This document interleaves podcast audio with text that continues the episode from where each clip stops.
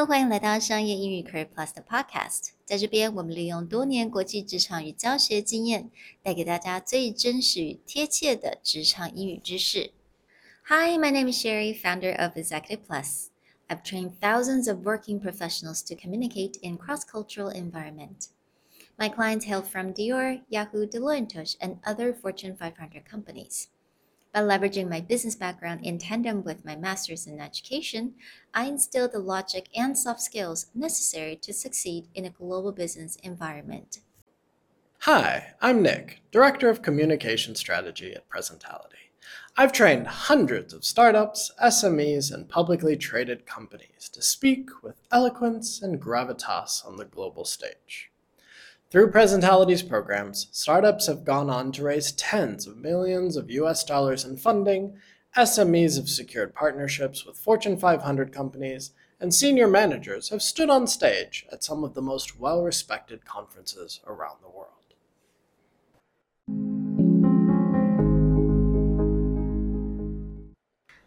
欢迎大家再次回到我们的 Podcast。那今天是我们 third episode。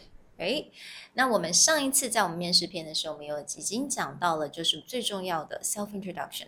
那我们之前讲的这个 self introduction 是专门是设计，是你在做面试的时候，这个 self introduction，it's not about you，it's about who you are to them。So，如果你想要知道更多的话，欢迎再回到我们上一个 episode。那今天想要跟大家聊的就是我们的 STAR 原则。那 STAR 原则是到底是来做什么的呢？也就是它来帮助我们怎么样去回答 interview 会被问到的 behavioral questions，也就是你要在这个 question 你要怎么凸显你的软实力。The STAR methodology is actually a really great way to organize your thoughts. Sherry, you were telling me a story about doing a training for Tetra, right, mm-hmm. for a trade organization. And one of the students' first question is, is, I always know how to answer the question. I have a lot of answers, but I have no idea what to say or what's important or how to prioritize. And so the STAR methodology is the answer to that. Mm. It's a way to concisely answer the question and then organize a really solid example to prove or to back up what you're saying. 对，没有错，因为发现很多学生都会觉得说，在面试上碰到的问题，因为他们他们觉得是因为是语言的关系，觉得自己英文不够好，但其实他们都听得懂，只是说那个回答那个 answer 出不来，那其实就是你没有办法很有效的去整理，就像刚刚 Nick 所讲，organize your answer。So 我们就来学一下我们这个 STAR 的原则 methodology。Yeah, STAR is actually really easy to remember and to put out there. So STAR just stands for situation, task, action, and result. So we have situation，也就是我们的情景嘛。Um, task 任务，action 行动，result is 结果。And all of these pieces, you don't need to spend a lot of time. So again, with starting with S, situation. It's simply just giving someone a context, not the entire history, not like 20 years ago, you know, I did blah, blah, blah. But actually, it's just a quick and concise way to say, here's the context for what I'm trying to say. 第一个情景就是 actually what happened，也就是我们的一些背景的状况。那刚刚 Nick 有讲到说，这个不是在讲说二十年前发生什么事情，而是你比如说你要用一个特殊的一个状况。 一个 example，那你就稍微解释一下，一到两句，稍微解释一下，right? One to two sentence about. Yeah, I mean it's just a general context of what's going on, like so that someone understands maybe how important it was or who you're talking to. Was it someone important, etc. 所以就是一些基本的一些背景的一些呃一些状况。With your next letter, task. Task is, is actually laying out the challenge or what is it that you needed to do very simply, this is like, what do I have to do in this situation or this example? 那接下来这个 task，呃，有蛮多学生可能会稍微会觉得有点 confusing，有点混淆。就是说，task 它其实就是问你，what were you asked to do，也就是你的任务。比如说你现在做这个职位，你的任务是要怎么去完成这个这个，for example，你现在要讲的这个状况。那 task 也就是说，可能就是你要去描述一下你在这个职位你应该具备要有的一些呃应相应的一些能力。嗯。Right. The next piece is action.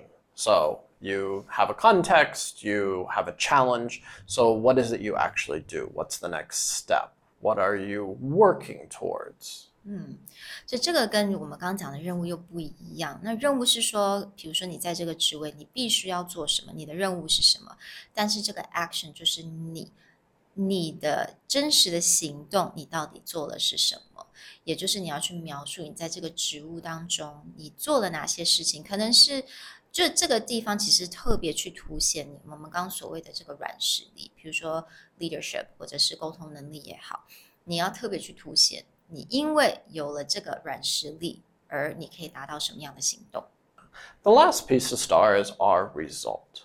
So result is just simply what happened. What was the outcome? Now, this isn't to be confused with what's the success. In fact, a lot of times with your result, maybe you'll talk about the success and the growth in sales, etc.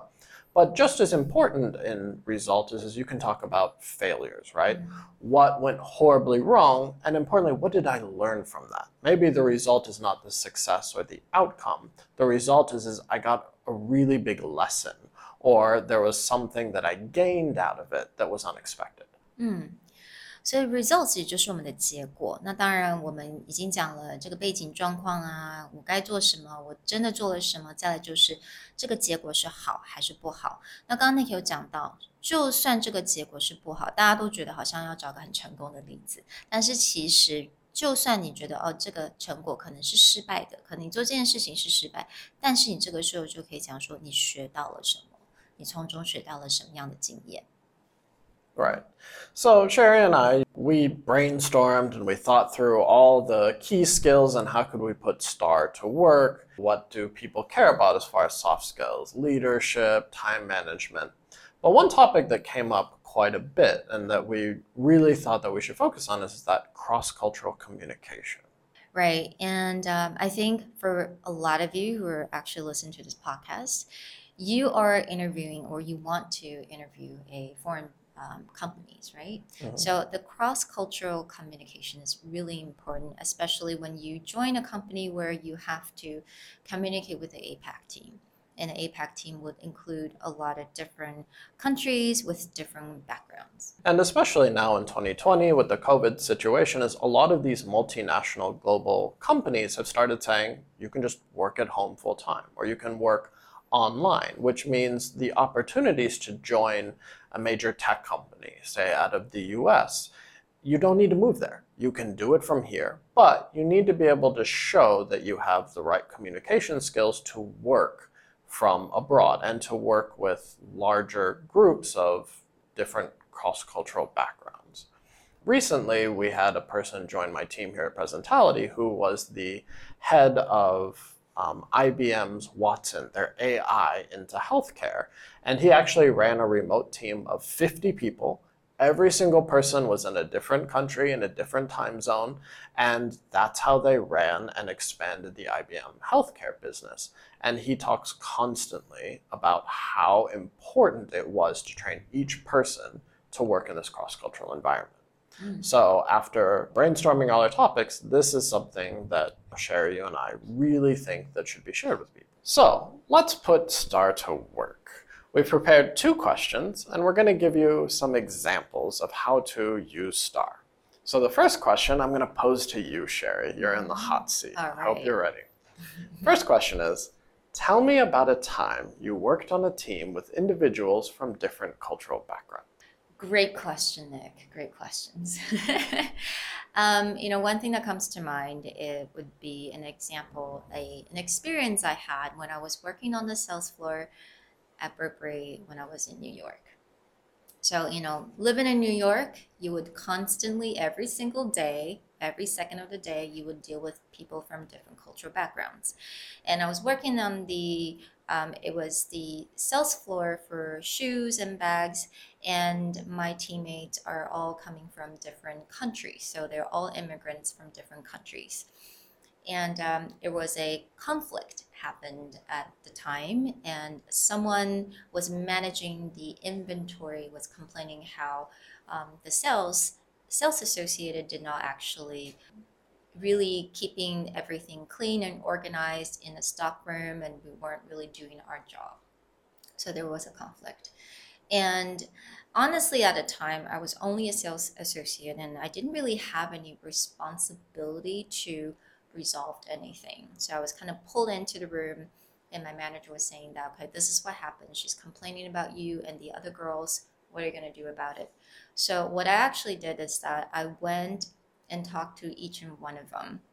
So I talked to the girl who managed the stock room and asked her what actually happened. And, you know, she was actually kind of really, um, she was very emotional at a time when she reported to the manager. So I asked her what happened. So it turns out that there were some kind of personal issues that she actually had to deal with with another sales girl. So that's kind of why it started. So it was really nothing personal to me, towards me. But then I talked to her and I talked to the other sales girl and I assured her that this will not happen again. We will definitely respect her and her job and we'll make sure to keep everything organized in the stock room. So even though I wasn't really the leader in that situation, but I kind of took charge and make sure that everyone is happy and actually get um, all the issues resolved.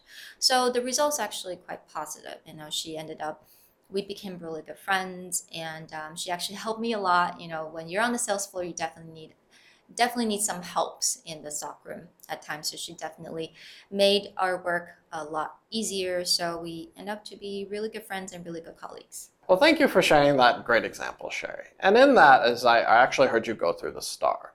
So you described the situation the context living in new york a lot of you know people there come from different backgrounds different cultures you had a task which wasn't necessarily given to you by a manager, but you, you ran into a problem, right, with one of your coworkers. So you had a challenge that you want to overcome. Mm-hmm. And then you talked about that action, going to sit down, have the conversation, you know, figure out what happened or what's the mentality difference between you and her and the result. You know, after you had these conversations, it you know what came out of it. You ended up being really good friends. But you you have this very clear structure for how your example works. Let's get into another example. Sherry i think you prepared a question for me too right? Yes, i'm ready for this. You ready? Mm-hmm. All right. So this is another commonly asked question in regards to cross-cultural communication. Describe a time when you found it difficult to work with someone from a different background I don't necessarily have an example of a person that I had a difficult time adjusting to, but I can give you a really strong example of a cultural situation that's taken a long time for me to adjust to. Okay. In English, we have a phrase business is business, friend is friends. But in Taiwan, you have a phrase that it's, you know, 有关系,有没有关系,你没有关系,就是有关系 basically the cultural ideas is you have to build relationships with people. And for me, it's always been a large challenge that in Taiwan to do business, you have to constantly maintain relationships. Like you may have a meeting with someone two or three times where you never talk about anything business related before you can actually move on to the next step. And so it's been an adjustment for me to learn how to overcome this that I need to go to meetings. And it's not just networking. We're talking about like very long lunch meetings that you're not talking with anyone. And so working and consulting with different companies I've had to make this adjustment. That it's not about walking in and doing business. It's about getting to know the person, building a relationship with them, with, say, their second generation, with a lot of people in the company. And it's something that took time, but I actually found has worked for me. In this case, is, is I have moved to several different cities around Taiwan. And but because I spent the time previously working with business owners. So for example, is, is I used to live in Chiayi. And when I moved from Chiayi to Kaohsiung, I didn't have to look for any work in Kaohsiung. I was actually able to tell most of my students or friends or companies that I worked for in Chiayi that I was moving. And the first thing they did was pick up the phone and go, okay, here's who you call, here's who you talk to. I have a friend who has someone that you can go work for.